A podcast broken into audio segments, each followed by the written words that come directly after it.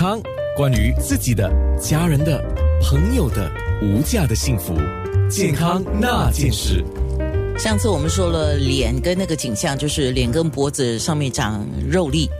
现在我们要讲的是身体，身体包括了我们的四肢，长的那个可能有肉粒，这是比较小的；可是长得比较大块的时候，就是那个叫肉疙瘩啊。那我先问皮肤专科顾问医生雍安宁医生啊，脸脖子长肉肉粒，跟我们身体四肢长肉粒或长疙瘩相比较啊，身体长这个疙瘩啊，肉疙瘩。是不是有更严重，还是跟脸跟脖子差不多？就是要看到底是怎怎么长什么东西呢？对，因为身体的范围会比较大一点嘛，四肢，然后又身体的范围会啊会比比比脸部的范围阔一点，所以通常啊精英性的那种啊肉疙瘩都可能会啊。长呈现在身体还有四肢的比较普遍一点，然后脸上可能长几颗，可是身体可能长上一百颗都有这样的状况。嗯，等一下我们会谈到基因性的。对你刚才讲的那个就是 DNA 的问题。对，那 DNA 的问题，这种 DNA 的问题呈现出来的肉疙瘩啊，它几岁就会呈现呢？呃，通常早期有一些好像神经线的那种那种呃瘤呢，可可能说。第一颗可能九岁、十岁挺早都可以呈现，然后就是越长越多，越长越大块一点。是对，它会传染吗？虽然你说 DNA，可是它会传染吗？它不是不不不能传染的，可是它可以说遗传性。所以就是说，爸爸妈妈如果其中一一一个成员都有这样的问题的话呢，孩子就可能有五十八线的可能性会遗传到。可是基因性的东西是叫无可避免的吗？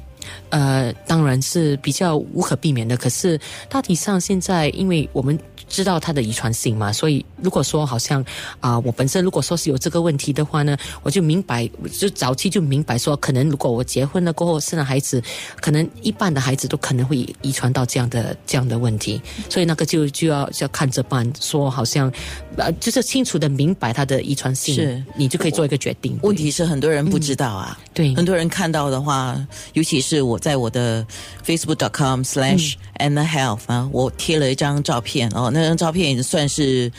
看起来没有这么吓人啊，所谓吓人哦，因为有一些我们肉眼看到我们会吓到的，对，那那种我们不了解嘛，嗯，所以很多人看到吓到之外，可能说哦，我不敢接近他，嗯，那这个是无法避免的吗？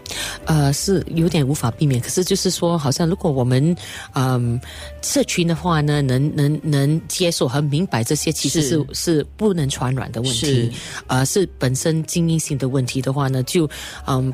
不要排斥啊，OK，别人。是就是要多一点包容，对，然后知道到底是怎么回事，也不要歧视，对，我觉得歧视这个东西才才要不得，对，是吗？嗯，对。好，那所以今天我们特别会讲到身体四肢长肉疙瘩这个事情啊，因为名堂很多，我看了我也不知道到底是怎么一回事，我们等一下听医生讲。健康那件事。九六。